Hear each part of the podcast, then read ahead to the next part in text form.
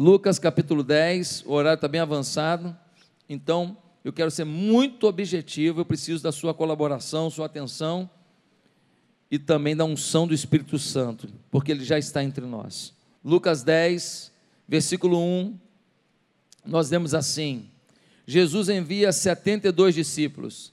Depois disso, o Senhor designou outros 72 e os enviou dois a dois adiante dele, e todas as cidades e lugares para onde ele estava prestes a ir. E lhes disse: A colheita é grande, mas os trabalhadores são poucos. Portanto, peçam ao Senhor da colheita que mande trabalhadores para a sua colheita. Vão, eu os, os estou enviando como cordeiros entre lobos. Não levem bolsa, nem saco de viagem, nem sandálias, e não saúdem ninguém pelo caminho. Quando entrarem numa casa, digam primeiro paz a esta casa. Se houver ali um homem de paz, a paz de vocês repousará sobre ele, e se não, ela voltará para vocês. Fiquem naquela casa e comam e bebam o que lhes derem, pois o trabalhador merece o seu salário. Não fiquem mudando de casa em casa quando entrarem numa cidade e forem bem recebidos, comam o que for posto diante de vocês. Curem os doentes que ali houver e digam-lhes: o reino de Deus está próximo de vocês. Mas quando entrarem numa casa e não forem bem recebidos, saiam por suas ruas e digam: até o pó da sua cidade que se apegou aos nossos pés, sacudimos contra vocês. Fiquem certos disso, o reino de Deus está próximo. Eu lhes digo: naquele dia haverá mais tolerância para Sodoma do que para aquela cidade. Ai de você, Corazim, ai de você, Betsaida, porque se os milagres que foram realizados entre vocês o fossem em Tiro e Sidom, há muito tempo elas teriam se arrependido, vestido roupas de saco e, e cobrindo-se de cinzas. Mas no juízo haverá menor rigor para Tiro e Sidom do que para vocês. E você, Cafarnaum, será levada até o céu? Não, você descerá até o Hades, o inferno. Aquele que lhes dá ouvidos está me dando ouvidos, aquele que os rejeita está me rejeitando, mas aquele que me rejeita está rejeitando aquele que me enviou. Os setenta e dois voltaram alegres e disseram: Senhor, até os demônios se submetem a nós em teu nome. Que a palavra do Senhor fique gravada no nosso coração, amém? Queridos, Aqui é um momento em que Jesus está organizando o grande, a grande expansão do seu ministério. E ele pega 70 discípulos e ele envia esses 70 discípulos em duplas. E ele diz: Olha, entrem pelas cidades, entrem pelas vilas, e eu quero que vocês anunciem a chegada do reino de Deus. Eu quero que vocês procurem casas abertas à voz de Deus, pessoas que não ficam com resistências, pessoas que reconhecem a sua fragilidade, que precisam de uma paz de Deus, de uma presença de Deus. E quando vocês acharem uma pessoa com essa paz no coração, disponível para Deus, vocês vão ficar na casa dessa pessoa e vocês vão declarar paz sobre essa casa, e essa casa será abençoada. Mas se uma casa rejeitar vocês, a paz que vocês declararam vai voltar para vocês não ficará a paz sobre aquela casa, porque ela rejeitou a paz e o poder que eu estou dando a vocês. E diz a Bíblia que eles foram, foram e eles curaram, e eles libertaram cativos, e eles levaram a paz do Senhor Jesus aos corações. E quando eles voltaram, diz o texto, que eles voltaram radiantes, jubilosos, eles voltaram tomados de uma alegria incalculável. Por quê? Porque eles um dia saíram dos bancos e decidiram ir às casas, decidiram experimentar o que era isso, decidiram viver essa experiência sobrenatural, esse milagre de Deus, decidiram ser a voz profética de Deus nas casas e Deus os abençoou. Quando voltaram, eles não tinham como conter de tanta alegria. Querido, o texto nos mostra uma realidade muito grande de duplas enviadas para as casas para pregar. Mas a pergunta hoje é: todos têm que pregar? Pastor, eu tenho que fazer a mesma coisa? Sim ou não? Vamos para a Bíblia? Por que Jesus quer que você pregue? Porque Jesus quer que nós preguemos. Primeiro, para entendermos que basta conhecer a Cristo para ser usado na evangelização. para a gente entender que basta conhecer a Cristo para ser usado na evangelização. Esses 72 não são os apóstolos apenas. Esses 72 não são os homens preparados, tarimbados, com muitos anos de igreja, com faculdade, com seminário, com curso, com pós-graduação, com Bíblia de estudo. Não! Esses 72 são crentes em Jesus, alguns são novos convertidos, alguns estão na igreja de Jesus há pouco tempo, e Jesus diz: Aqui, você me conhece, você já pode ir. E eles seguem para evangelizar, e nós vemos uma coisa linda no versículo 1, porque diz assim: Depois disso, o Senhor designou outros 72 e os enviou dois a dois adiante dele, os enviou. Jesus acreditou nos novos. Jesus acreditou nos feridos, Jesus acreditou naqueles que tinham dúvidas, Jesus acreditou naqueles que se dispusessem a ir, e eles foram. E eles viveram coisas sobrenaturais. Querido, quem convence é o Espírito Santo. Um rapaz, um dia desses, estava vindo aqui no gasofilaço fazer uma oferta. Ele achou bonitinho, vinha na, trazer a oferta aqui no altar. No caminho, ele aceitou Jesus. Não tinha pregação nenhuma ainda. Pregação nenhuma. Um rapaz aqui da nossa igreja recebeu um folheto, leu o folheto, se arrependeu dos seus pecados, aceitou Jesus. Quando havia cortina de ferro naquela guerra comunista, era proibido se levar a Bíblia para dentro dos países da cortina de ferro, mas alguns crentes em Jesus contrabandeavam Bíblia para dentro da cortina de ferro. Mas sabe como é que faziam? Eles tinham uma Bíblia apenas e tinha um monte de gente ali, eles rasgavam. Pegava três páginas dessa aqui, ó, rasgava e dava para uma família, rasgava três, dava para outra, rasgava três, dava para outra. Perderam contato com essas famílias. Muitos morreram. Anos depois, a cortina de ferro caiu, o muro de Berlim caiu. Eu tenho um pedacinho do muro de Berlim lá em casa que eu ganhei de um amigo, de um pastor alemão. Não o cachorro, mas um pastor que é alemão. Eu não tenho amigos, pastor alemão, deixa eu deixar. Aquilo me lembra todo dia quando eu entro no meu escritório que o muro caiu. E os muros das gangues do Rio de Janeiro, dos PCCs, dos, do, do Comando Vermelho, vai cair porque Jesus ama aquelas pessoas, eles vão se converter em nome de Jesus, vão entregar os fuzis e vão se arrepender diante da cruz de Cristo. Ah, meus irmãos, como nós estamos crendo nisso. Anos depois voltaram lá dentro da cortina de ferro. Quando chegaram lá, tinham milhares e milhares de crentes. Agora tem um detalhe: como eles só tinham três páginas da Bíblia, quatro páginas da Bíblia, eles liam todo dia. Tudo. E quando os missionários chegaram na cortina de ferro, depois de anos de apagão, sabe o que eles viram? Que eles decoraram o texto inteiro.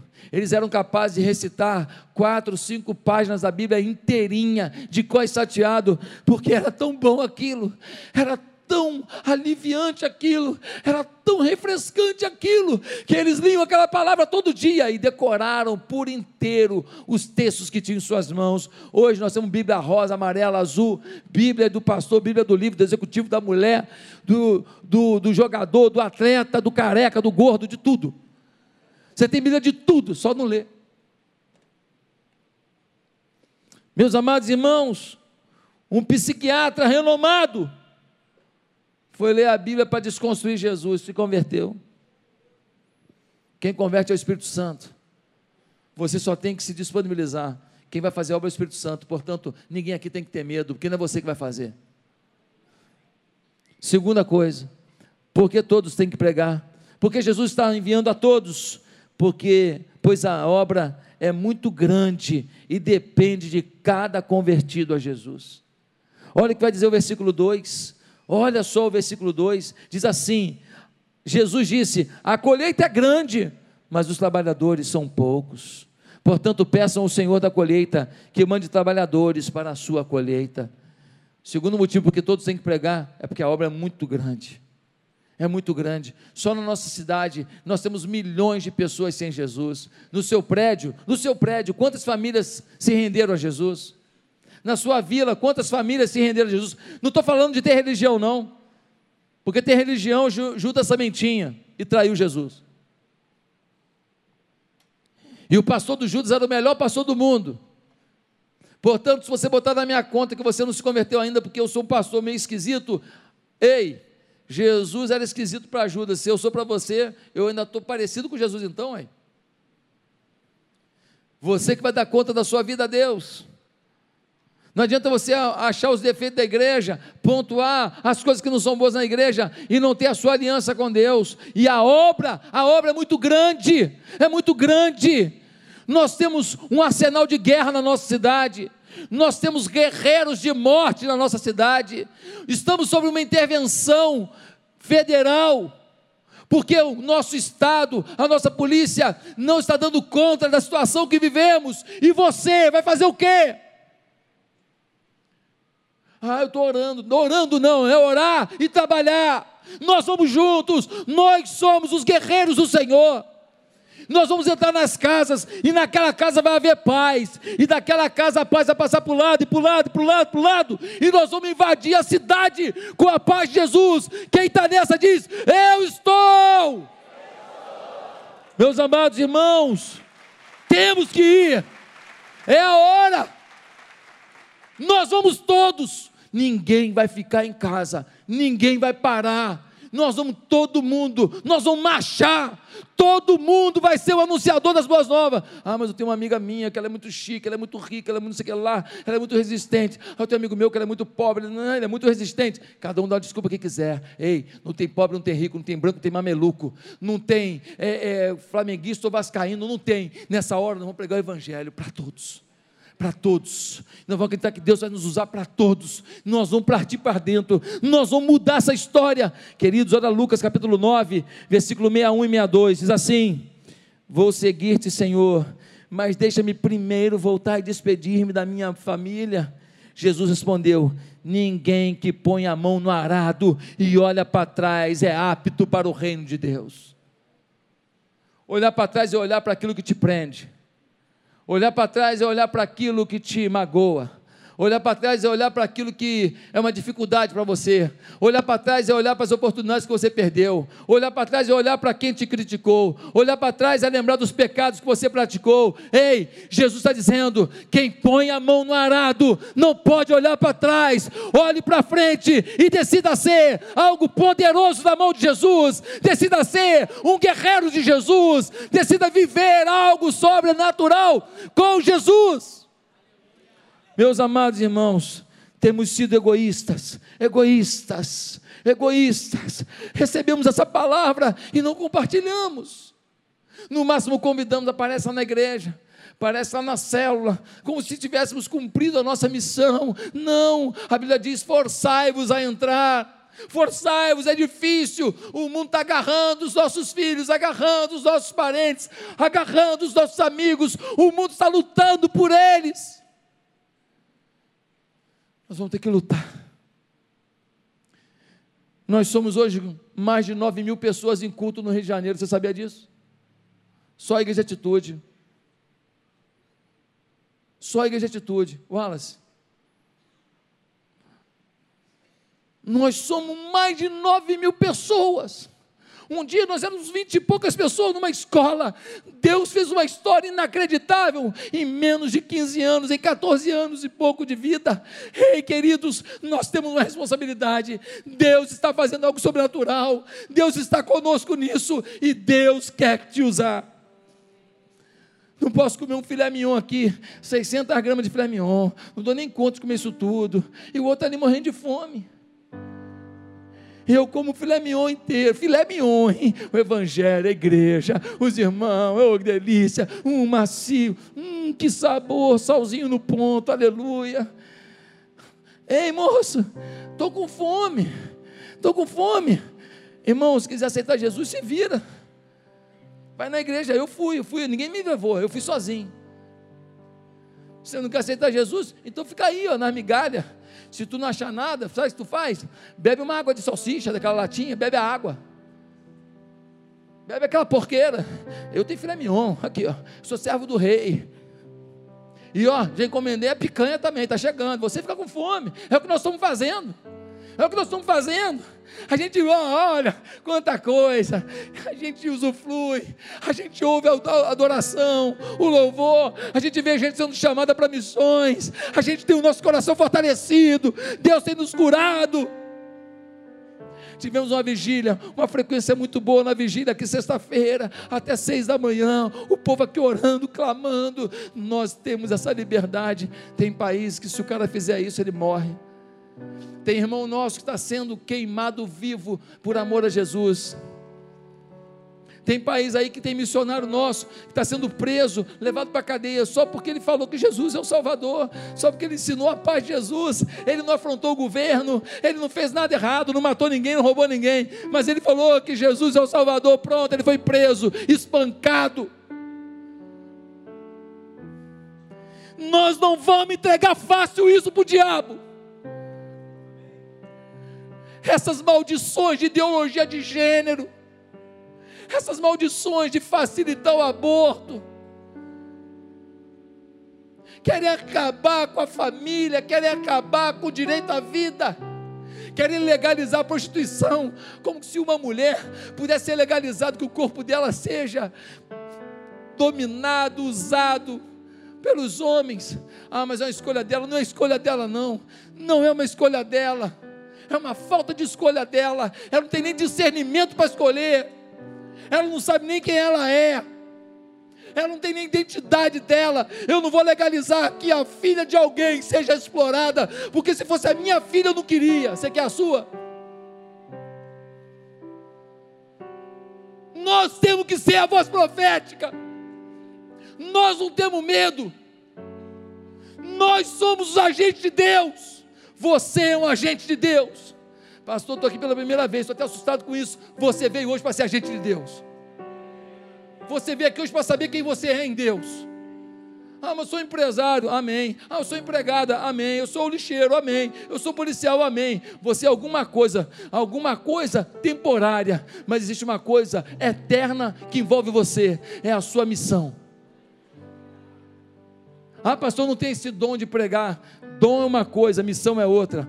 Dom, cada um tem alguma, algum dom, é uma potencialidade do Espírito Santo para servir a igreja. Missão não, missão é para todo mundo. Missão é para quem tem o dom A, B, C e D. Dom é uma coisa específica, missão é de todos. Missão de pregar é para todos. Ninguém pode se eximir.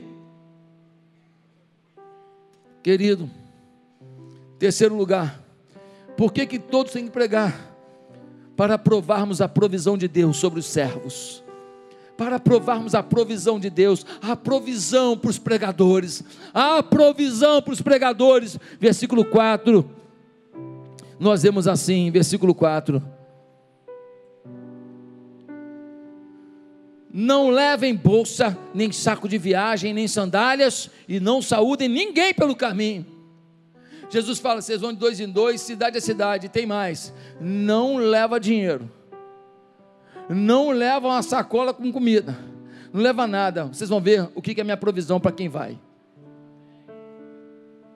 Max, Sueli, não vai faltar nada.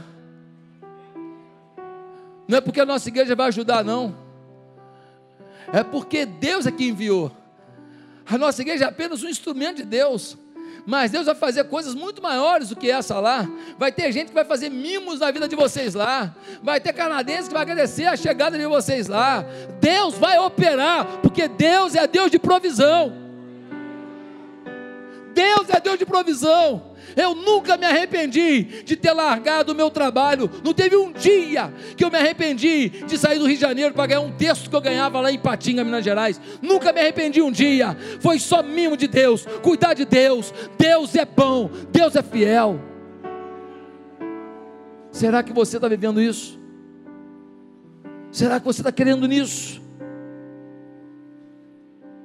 Família do pastor Eibe Huber americanos milionários saíram dos Estados Unidos para morar em Santarém, pregar para os ribeirinhos, lugar pobre, tinha nada, 40 anos atrás, 30 anos atrás, não sei certinho.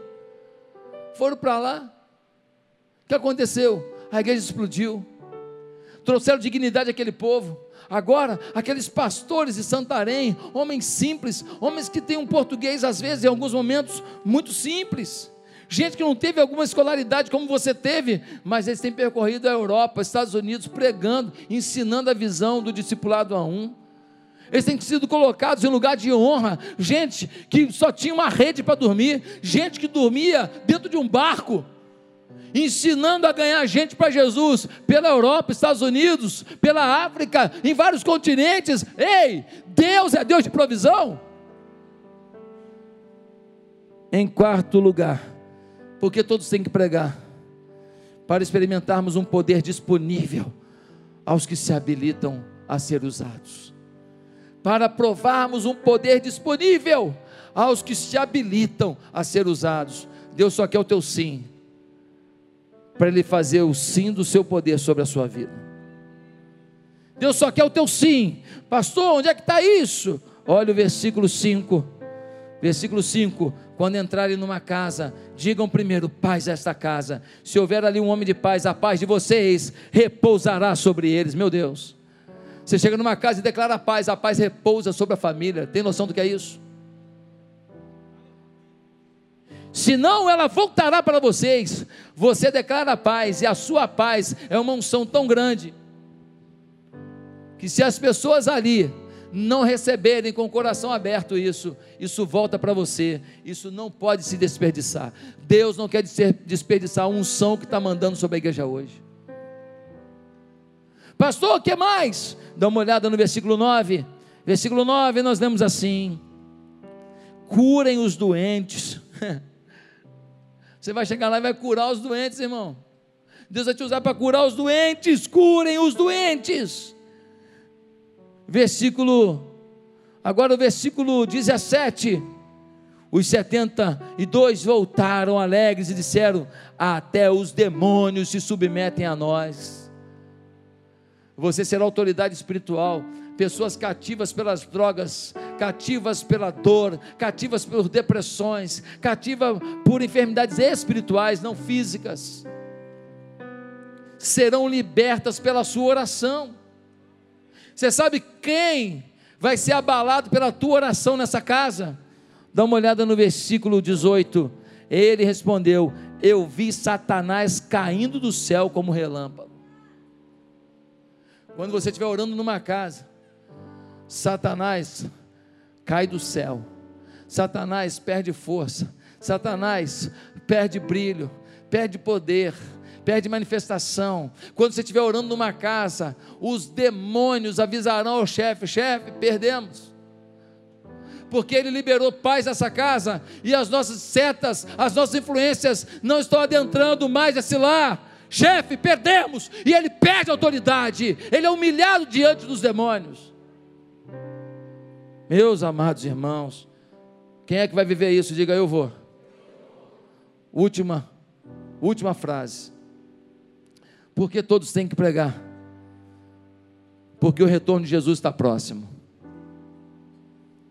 Porque a volta de Jesus está próxima. Olha o versículo 9, parte B. Diz assim no versículo 9, na parte B: Curem os doentes e ali digam: o reino de Deus está próximo de vocês. Versículo 11, na parte B, nós vemos assim: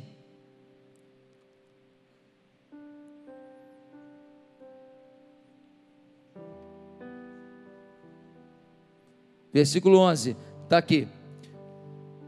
Até o pó da sua cidade que se apegou aos nossos pés, sacudimos contra vocês. Fiquem certos disso, o reino de Deus está próximo. Pastor, mas eles falaram isso dois mil anos atrás e Jesus não voltou ainda. Pois é, se naquela época estava próximo, imagina agora.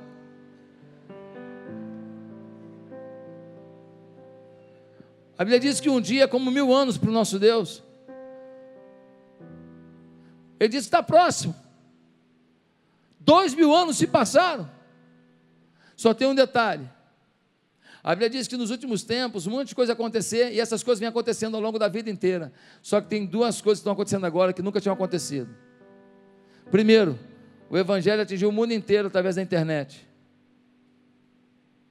Nós nunca tivemos o Evangelho disponível ao mundo inteiro. E é uma profecia. Eu não sei se é a internet que é esse caminho para o mundo inteiro. Estou dizendo que hoje não dá para dizer que não chegou ao mundo inteiro. Chegou. Você vai numa vila pobre lá da África, chega lá, tem internet. É impressionante. Tem um outro detalhe. A Bíblia diz que no final dos tempos haveria apostasia na igreja. Eu nunca vi tanta igreja que consegue pregar semana após semana sem citar o nome de Jesus uma vez sequer. Conta a história de Abraão ficando rico, conta a história de Isaac ganhando dinheiro, conta a história de Moisés vencendo uma batalha, conta a história de não sei quem, tudo isso é Bíblia, é legal. Mas o centro da Bíblia é Jesus. Quando falam de Jesus, falam de Jesus curando, operando milagres, fazendo prosperidade, mas não conseguem falar de Jesus como Salvador uma vez sequer. E para piorar esse tempo, nós estamos vivendo alguma coisa que nós nunca vivemos. Em todas as culturas aonde houve moléstia da criança, a mão de Deus pesou. O Egito pagou caro por matar as crianças. O Império Romano pagou caro por matar as crianças querendo matar Jesus. Toda vez que toca na criança, a mão de Deus vem sobre uma nação. Só que o problema é que com as ideologias de hoje, com a transformação de imoralidade sendo chamada de cultura, de progressão, de visão progressiva, progressista, mas afetando a criança. E a gente vê isso no mundo inteiro. No meu modo de ver, na minha interpretação pessoal, digo eu, a mão de Deus não vai vir muito longe. E não virá apenas sobre uma nação, virá sobre o mundo que decidiu afrontar a criança.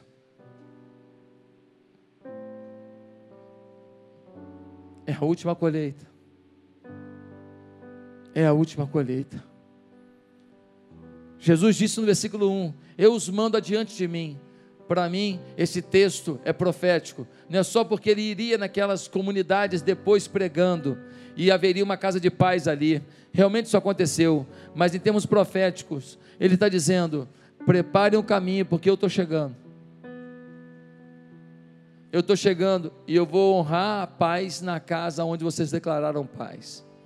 Queria que você agora recebesse essa oração como uma oração de consagração. Deus está derramando um óleo novo para você agora. Você vai na autoridade na casa. Você vai declarar paz na casa e a paz vai chegar. Você não vai lá como qualquer um, você vai lá como um atrevido de Deus. Alguém que sabe por que está lá, em nome de quem está lá, amém? E Deus vai usar a gente. Eu quero os testemunhos depois dos milagres, das curas, das manifestações, de emprego que vai ser aberto no dia seguinte da oração, de gente que vai ser liberta, de gente que vai sair do vício, de casamento que vai ser restaurado. Meus irmãos, você vai ser instrumento para coisa inacreditável. Eu louvo a Deus por você. Vamos orar? Pastores, vamos impor as mãos. Eterno Deus, nossa oração é singela e direta que toda unção que Jesus liberou sobre os 72 que foram enviados de casa em casa em duplas, que a mesma unção esteja sobre todos que estão aqui se dispondo a fazer um casa de paz. Que os milagres e a submissão dos demônios, a autoridade deles e que a palavra profética para a declaração de paz na boca daqueles discípulos, que isso seja visto na boca de cada pessoa que está se dispondo a fazer um casa de paz. Deus, queremos pedir que essas vidas sejam, sejam restauradas, que eles nunca mais sejam os mesmos, que coisas inacreditáveis aconteçam a partir do Casa de Paz. Deus, que a maior história de milagres é a história dessa igreja. Que as maiores conquistas da nossa história comecem agora na vida desses que estão dispostos a fazer um casa de paz. Que eles assumam compromissos contigo, que eles não fujam da raia, que as dificuldades que virão e sempre vêm mesmo, não sejam, ó Deus, enfraquecedoras, mas sejam fortalecedoras da fé desses irmãos. Deus, manda como tu mandaste aos teus discípulos e aos teus apóstolos, manda no revestimento do teu poder, manda com a sabedoria e a voz profética do teu amor. Em nome de Jesus Cristo oramos. Amém e amém.